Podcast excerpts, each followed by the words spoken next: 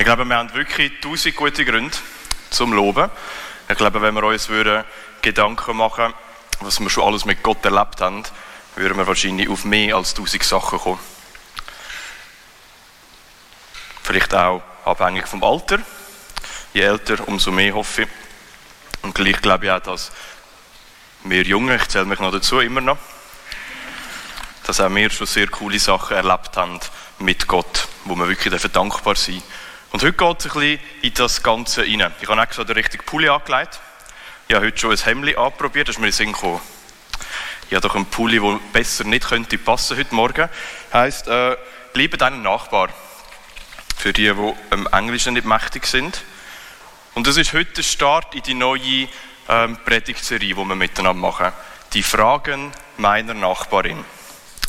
Wenn du keine Nachbarin hast, sondern nur einen Nachbar, dann darf auch der fragen. Ist einfach, hey, wir leben nicht in einem christlichen Kuchen. Das hier ist der christliche Kuchen, aber dein Alltag findet nicht hier innen statt. Dein Alltag findet bei dir daheim, in deiner Wohnung, in deiner Straße, in deinem Haus statt, mit deinen Nachbarn. Und meine Nachbarn sind, glaube ich, so 90% Nicht-Christen. Würde ich jetzt mal so schätzen. Und das ist der Alltag, wo wir drinnen sind und genau mit diesen Leuten möchten wir ins Gespräch kommen. Genau mit diesen Leuten wenn wir doch über Gott können reden Es ist mega cool, können wir untereinander über Gott reden und was wir erlebt haben und wieso, dass wir Gott so cool finden. Aber noch viel cooler ist doch mit Leuten reden, die Gott nicht so cool finden vielleicht. Oder die vielleicht gar nicht an Gott glauben die gar nicht an die Existenz von einem Gott glauben. Erst dann wird es richtig spannend zum Reden, oder? Ich meine, wir können gut miteinander über Gnade und alles diskutieren, aber wenn du das einem deinem Nachbarn erzählst, weißt du, Gnade, was ist das? Wir haben so ein Mödeli entwickelt als, als Chile, als Christen, dass wir unseren eigenen Slang entwickelt haben. Wie äh, die Jugendlichen, wo ich die Hälfte auch nicht mehr verstehe, haben wir eine Sprache entwickelt, die auch nicht jeder versteht, außer du gehörst halt dazu. Wenn wir unter Christen sind, verstehen wir uns und gegen außen fällt es uns manchmal schwer, ähm, die Worte zu finden, die wichtig sind oder die richtig sind. Und mit dieser, mit dieser Serie wollen wir genau dem entgegentreten. Wir wollen probieren, dass wir alle auf die Fragen von unseren Nachbarn können antworten können. Und zwar so, dass sie es verstehen. So, dass sie wissen, was wir meinen. Und zwar mit ihrem Wortschatz und nicht mit unserem. So, dass sie wissen, was gemeint ist. Und das werden wir in dieser Serie probieren. Und ich möchte es auch heute Morgen gerade ausprobieren. Und zwar äh, eine kleine Challenge für mich selber. Aber ich brauche noch drei Mutige. Und zwar habe ich da äh, drei Buzzer. Ganz unterschiedlich. Und ich möchte jetzt drei Mutige verteilen. Und jedes Mal, wenn ich ein Wort brauche, das ein Nicht-Christ nicht versteht, tun wir unterbrechen und dann wir das Wort mal ein bisschen auseinandernehmen. Erstens eine Challenge für euch, dass wir zulassen müssen. Zweitens eine Challenge für mich, dass ich probiere, dass ich nicht alle zwei Minuten unterbrochen werde. Also, wer ist mutig?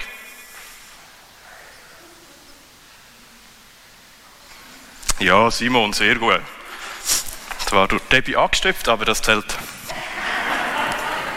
Ist noch jemand, der jemanden anstöpfen will? Sehr gut. Noch jemand? Tue ich. ja, meine Mami darf ich nicht nehmen, sonst werde ich nicht eingeladen zum Nacht.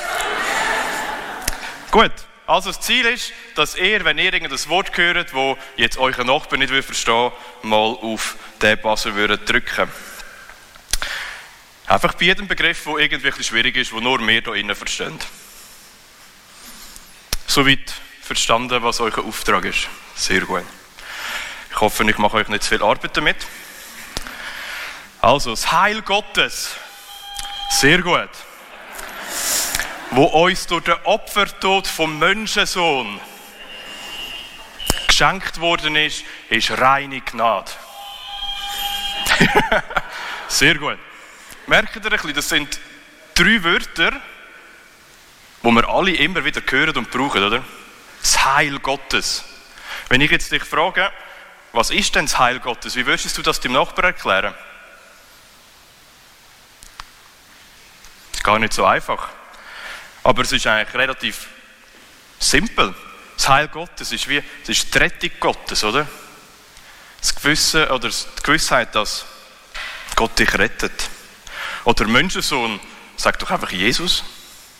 Viel einfacher. Oder Gnade. Wie erklären wir Gnade? Das ist so ein geläufiges Wort bei uns. Und in der Welt draussen heisst es einfach, ja, mir ist gnädig, mir ist so ein bisschen lieb. Aber das ist nicht da, was wir mit Gnade meinen, oder? Hoffe ich. Weil Gnade ist das riesengroße Geschenk, das Gott gemacht hat, wo wir einfach geschenkt bekommen. Die Annahme. Das geht in Gnade und nicht einfach, wir sind gnädig zueinander. Und genau darum geht es. Hey, wir wollen einfache Worte finden für die beste Botschaft der Welt. Wir wollen mit den einfachen Worten in die Welt rausgehen und sagen, hey, so ist es. Und es ist mega einfach.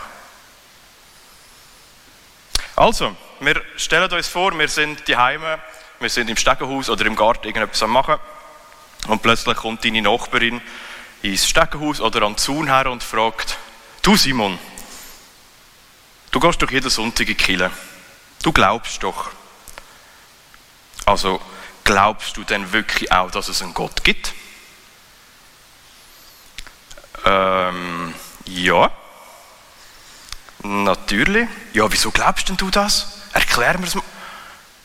Ja, also es steht in der Bibel. Und ich bin mit anderen dort. Ich bin nicht der Einzige. Und Jesus gibt Würde euch das jetzt überzeugen, wenn ihr nicht Christ wäret? Mich nicht. Ich würde denken, ja, ja, gang du nur weiter. Das klingt wahnsinnig spannend. Und genau um das soll es gehen. Wir wollen auf diese Fragen, und das ist jetzt zum Anfang extra ein bisschen schwierige, Antworten haben, die die Menschen verstehen.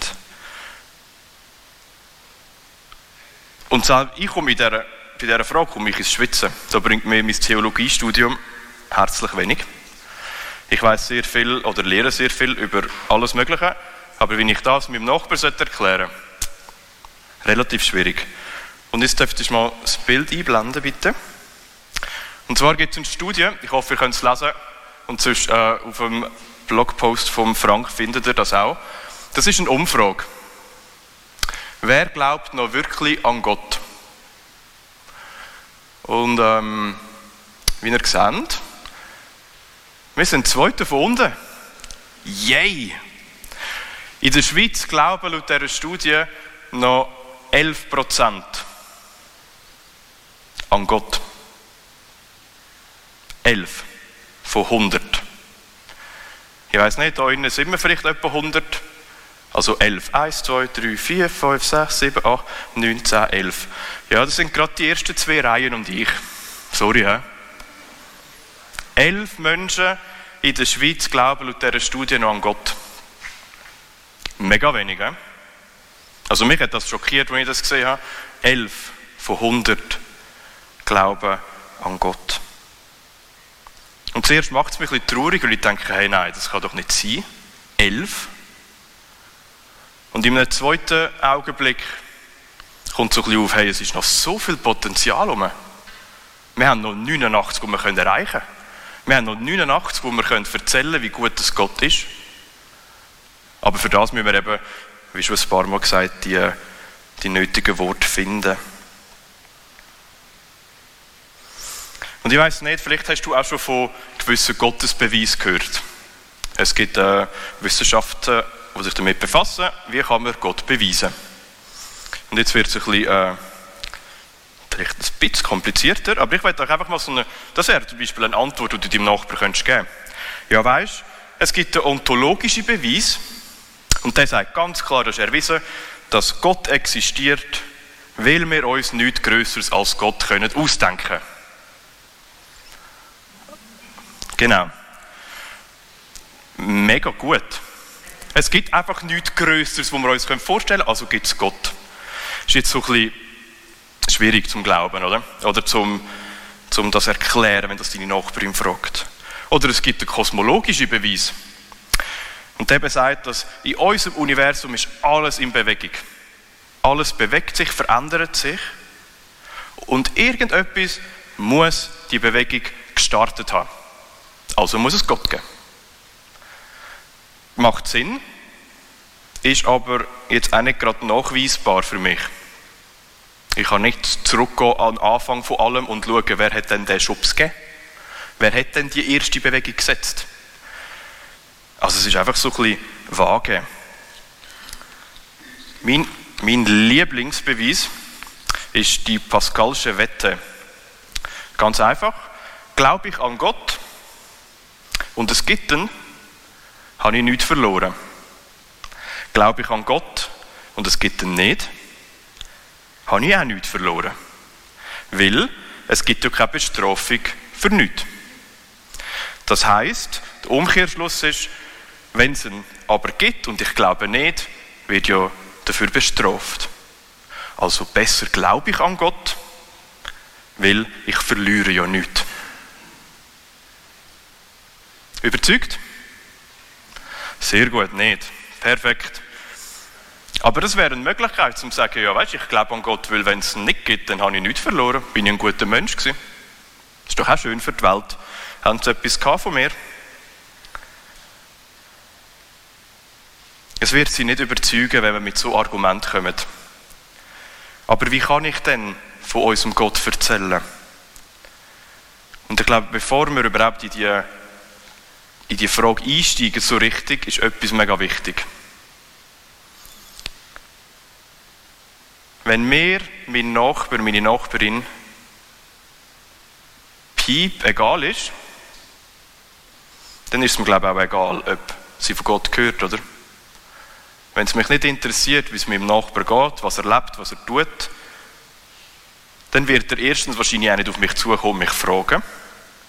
Und falls er mich doch dann fragt, würde ich ihm vielleicht auch nicht die ehrliche Antwort geben, die er verdient hätte. Einfach weil ich mich nicht für ihn interessiere. Ich glaube, am Anfang von all diesen Fragen von unseren Nachbarn steht, dass wir wollen, mit ihnen Beziehung haben. Dass wir wollen, ihnen von Gott erzählen. Und zwar, dass sie uns so wichtig sind, dass wir wollen, dass sie mit uns am Ende im Himmel können sein können. Und nicht ihnen einfach sagen, ja weißt, glaubst du an Gott und es gibt ihn nicht, hast nichts verloren, glaubst du daran und es gibt ihn, hast gewonnen. Und das ist keine richtige Aussage. Das ist keine richtige Beziehung zu deinem Nachbarn. Wenn das das ist, was du ihm erzählst, dann kannst du sein lassen. Ich glaube, es ist wichtig, dass es uns wichtig ist, dass wir unseren Nachbarn lieben. Dass wir ihm die Anerkennung geben, die er braucht. Und ich bin überzeugt, dass in der heutigen Zeit Evangelisation, da könnte man sich überlegen, wie man es passen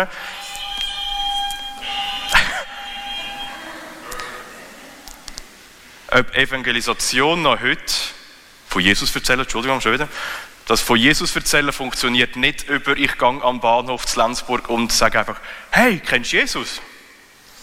Weil dann werden mindestens 89 daran vorbeilaufen von 100 und 11 werden sagen, ah ja, ich bin schon in einer Kille. Da ist nichts erreicht. Ich glaube, von Jesus erzählen funktioniert heutzutage vor allem über Beziehungen, die wir haben. Über die Beziehungen, die du in deinem Umfeld hast. Und dein Nachbar kann auch dein Arbeitskollege sein, deine Arbeitskollegin, deine Familie. Einfach all die, die dir nahe sind und noch nicht von Gott wissen. Und im Lukas 10, 27 in einem Buch in der Bibel im Kapitel 10, im Vers 27 lesen wir, Du sollst den Herrn, deinen Gott, lieben von ganzem Herzen, mit ganzer Hingabe, mit all deiner Kraft und mit deinem ganzen Verstand. Und auch deinen Mitmenschen sollst du so lieben wie dich selbst. Wenn jetzt das nur immer so einfach wäre, gell? Wenn jetzt die Nächste immer mega lieb wäre, wenn es dir einfach würde fallen, zum sagen, ah, cool, bist du da. Das ist nicht immer so einfach. Und gleich ist es unser Auftrag, dass wir unserem Nächsten Liebe entgegenbringen. Aber ich glaube, wenn wir unseren Nachbar wertschätzen und ihn mit einer Beziehung mit ihm haben, dann ist die Liebe schon um. Dann ist die Liebe für ihn schon da und es braucht nur noch einfach die Pflege von dieser Beziehung. Wieso glaube ich denn überhaupt an Gott? Ist es die Kosten-Nutzen-Rechnung von vielleicht, vielleicht auch nicht? Ist es, weil ich einfach so erzogen worden bin? Hat es andere Gründe? Wieso glaube ich überhaupt an Gott? Hast du dich das schon mal gefragt? Glaubst du daran, dass Gott existiert? Wenn ja, was ich hoffe, warum glaubst du denn das? Und ich möchte uns einfach schnell so eine kurze Zeit geben, wo wir das uns mal überlegen hey, wenn dein Nachbar kommt und fragt, hey, glaubst du wirklich, dass es Gott, glaubst du wirklich, dass Gott existiert? Und, dann, und du einfach sagst ja und dann er fragt, warum? Was ist deine Antwort? Überleg dir das mal. Was sagst du deinem, deinem Nachbar als Antwort auf die Frage? Glaubst du wirklich, dass es Gott gibt? Und warum? Wieso glaubst du, gibt es Gott?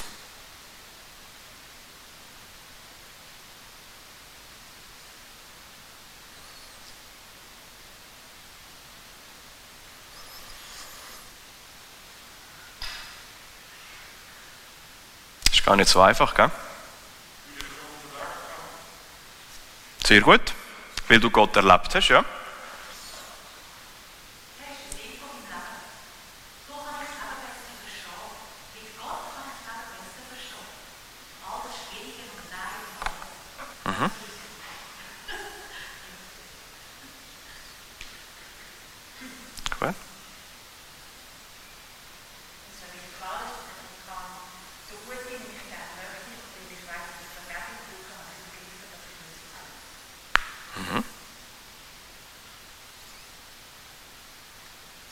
Alles sehr, sehr gute Antworten.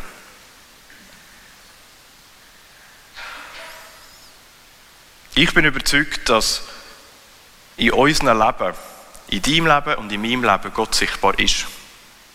Und ich bin davon überzeugt, dass unsere Anwesenheit in einem Raum, in einem Quartier, in einem Mehrfamilienhaus, wo auch immer, stellvertretend ist mit der Anwesenheit von Gott. Wir sind Botschafter von Jesus. Wir dürfen in unserem Alltag innen etwas von ihm verbreiten. Wir dürfen ihn repräsentieren in unserem Alltag. Ich glaube, dass wir alle Gott erleben. Und zwar täglich. Bin ich davon überzeugt. Wenn wir uns zurücksinnen, wird uns kein Tag in Sinn kommen, wo wir nichts erlebt haben. Das ist ein eine ketzerische Frage oder eine Aussage, aber ich bin davon überzeugt, dass jeder von euch hier innen Gott jeden Tag erlebt. Vielleicht nicht, dass ein Toter auferstanden ist oder dass, er, dass ein Toter wieder lebt, sondern das war ein Seich mit dem Buzzer. Das bringt mich immer raus. aber es ist sehr gut. Dass ein Toter wieder lebt oder dass jemand geheilt worden ist von einer Krankheit. Ich glaube nicht, dass es immer die Sachen sein müssen, die wir erleben. Aber ich glaube, dass es viele kleine Sachen sind im Alltag, wo wir Gott erleben. Da, wo vielleicht andere als Zufall benennen. Es ist Zufall gewesen, dass genau im richtigen Moment das WhatsApp gekommen ist. Mit irgendeinem coolen Bibelvers. Es ist Zufall gewesen, dass ich jemanden getroffen auf der Straße Ja, das kannst du von mir aus Zufall nennen. Ich nenne es Gott. Es ist nicht zufällig, dass ich jemanden treffe am Bahnhof und mit dem ins Gespräch komme. Das ist eine Gottesbegegnung. Oder dass ich am Morgen irgendein cooles Naturschauspiel gesehen mit Nebel über, dem, über den Feldern und die Sonne, die gerade aufgeht. Ja, kann Zufall sein. Ich glaube nicht. Ich glaube, das ist Gott, der dir einfach so eine kleine Begegnung schenkt. Und ich glaube, die kleinen Begegnungen sind es, wo, wo Gott greifbar macht für uns. Wo auch den Leuten in unserem Umfeld Gott greifbar macht. Wenn wir von diesen Sachen erzählen können, hey, weißt du, ich habe das und das mit Gott erlebt. Und ich glaube, es ist Gott. Ich glaube, dass er jeden Tag bei mir ist. Egal, ob ein kleines oder ein grosses Wunder. Ich glaube, dass die Erlebnisse, die wir erzählen können, die Leute lustig macht auf Gott. Es ist nicht ein Kärtchen, das du schickst, oder irgendein Traktat, das du verteilst auf der Straße, sondern es sind die Erlebnisse, die du selber gemacht hast mit Gott. Wo du kannst erzählen, hey, schau, so erlebe ich Gott, möchtest du auch. Weil ich bin davon überzeugt, die Leute in unserem Land brauchen eine Berührung mit Gott. Sie brauchen einfach ein, ein Treffen mit Gott, ein kleines oder ein grosses. Und ich glaube, dass wir das ermöglichen können. Wir mit unserer Anwesenheit, mit unseren Worten, mit unseren Taten, können wir so kleine Gottesbegegnungen schaffen im Alltag. Und die müssen nicht weltbewegend sein. Da müssen sich die Leute nicht gerade bekehren. Da müssen sich die Leute nicht gerade für Jesus entscheiden. Aber es darf so ein Funke sein, wo, wo in das trockene Holz reinkommt, das wir in unserem Land haben, wo darf ein Feuer entstehen für Gott. Ich glaube, es ist einfach wichtig, egal wo wir sind, dass wir die Funken verteilen. Dass wir von unseren Erlebnissen erzählen. Und natürlich, wir können jetzt auch sagen, ja, wir können, ja, also, ich glaube ja, Gott kann alles. Für Gott ist nichts unmöglich. Also kann er es ja selber machen. Soll er doch. Soll er doch beim Nachbarn mal begegnen im Traum oder auf der Straße oder wo auch immer. Kann man so sehen. Aber ich glaube, wir als Christen haben eine bedeutend größere Aufgabe, als wir uns manchmal zutrauen. Und ich bin nicht darum herumgekommen, diesen Vers zu brauchen. In Matthäus 28, 19 und 20 sagt Jesus zu den Jüngern, Geht in die ganze Welt, ruft alle Menschen dazu auf, meine Jünger zu werden. Taufen sie auf den Namen vom Vater, vom Sohn und dem Heiligen Geist. Lehrt sie alles befolgen, was ich euch aufgetragen habe. Und ihr dürft sicher sein, ich bin immer bei euch bis ans Ende dieser Welt. Also es ist ein Auftrag von uns, dass wir in die Welt gehen. Und ich bin jetzt auch ganz lange immer gesagt, das ist doch der Missionsbefehl, das ist doch da, wo wir müssen, wir müssen in die Welt rausgehen. Ja, das ist richtig, aber deine, deine Welt beschränkt sich vielleicht auch auf dein Quartier. Das ist gar nicht so weit im Fall. Das ist ein Schritt aus der Haustür raus und du bist in, deinem, in, der, in dieser Welt draussen, wo du diesen Auftrag kannst erfüllen kannst, wo du kannst von Gott erzählen und wo du kannst zeigen, dass es ihn gibt. Und ich bin auch hier noch extrem am Lehren. Ich merke, dass es mich mega herausfordert. Ich bin ja seit, das ist jetzt blöd, ja, seit 28 Jahren, ich weiß nicht, warum ich auf die Uhr geschaut habe für das, aber seit 28 Jahren bin ich in dieser Kirche. Und ich glaube, von all meinen Kollegen, wo ich in der Schule bin, von Kindergarten bis zu ähm, zu der Oberstufe, die hier in dieser Region wohnen, die wissen alle, dass ich in die Kirche gehe. Das war nie irgendein Thema. Gewesen. Die wissen das. Und das ist wirklich nie ein grosses Thema. Gewesen. Und ich merke, es hat so einen Wechsel gegeben, seit ich auch studiere. Jetzt plötzlich Kollegen, Kolleginnen, die, die ich auch seit 20 Jahren kenne, die haben noch nie etwas gefragt. Und dann plötzlich kommst du heim und dann kommt jemand und fragt, du, ich habe doch mal eine Frage zu den Kille.